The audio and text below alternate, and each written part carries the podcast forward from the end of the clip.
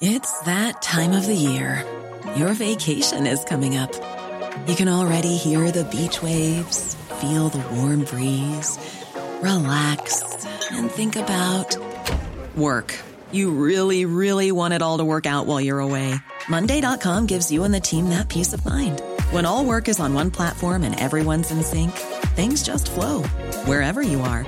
Tap the banner to go to Monday.com.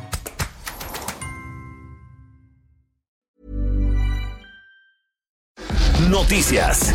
El Heraldo de México. El presidente Andrés Manuel López Obrador ofreció empleo a los migrantes que vienen en la caravana de Honduras y El Salvador y dijo que el sur del país tiene 4.000 empleos para los 3.000 migrantes que pretenden entrar desde la frontera con Guatemala. Por otra parte, el mandatario aseguró que se sigue padeciendo del huachicol en la zona de Hidalgo, no como antes, pero en la entidad hidalguense notoriamente sigue este delito. En ese sentido, hizo un llamado para que la ciudadanía nos exponga yendo a las tomas clandestinas porque no vale la pena arriesgarse.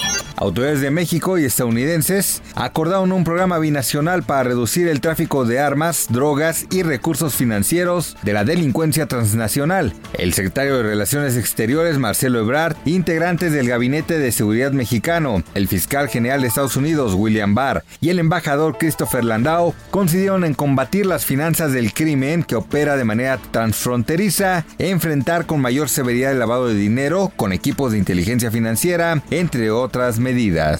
Crecimiento anárquico de áreas urbanas, carencia de servicios públicos, inmigración laboral, delincuencia, consumo de alcohol y drogas y prostitución son los impactos negativos que alertan conlleve la construcción del tren Maya, uno de los principales proyectos de la 4T. De acuerdo con el documento Aspectos legislativos, ambientales, económicos y socioculturales elaborado por la Cámara de Diputados, el tren Maya está destinado a afectar el entorno social en los cinco estados por donde pasará este tren. A estos impactos negativos también se suma la posible especulación del mercado de tierras.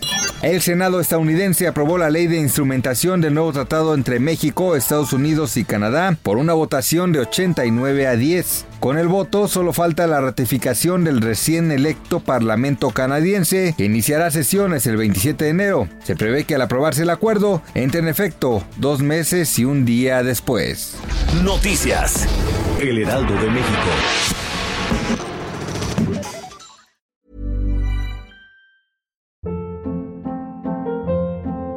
Hold up. What was that? Boring. No flavor. That was as bad as those leftovers you ate all week. Kiki Palmer here, and it's time to say hello to something fresh and guilt-free. Hello Fresh. Jazz up dinner with pecan-crusted chicken or garlic butter shrimp scampi. Now that's music to my mouth. Hello Fresh. Let's get this dinner party started. Discover all the delicious possibilities at hellofresh.com.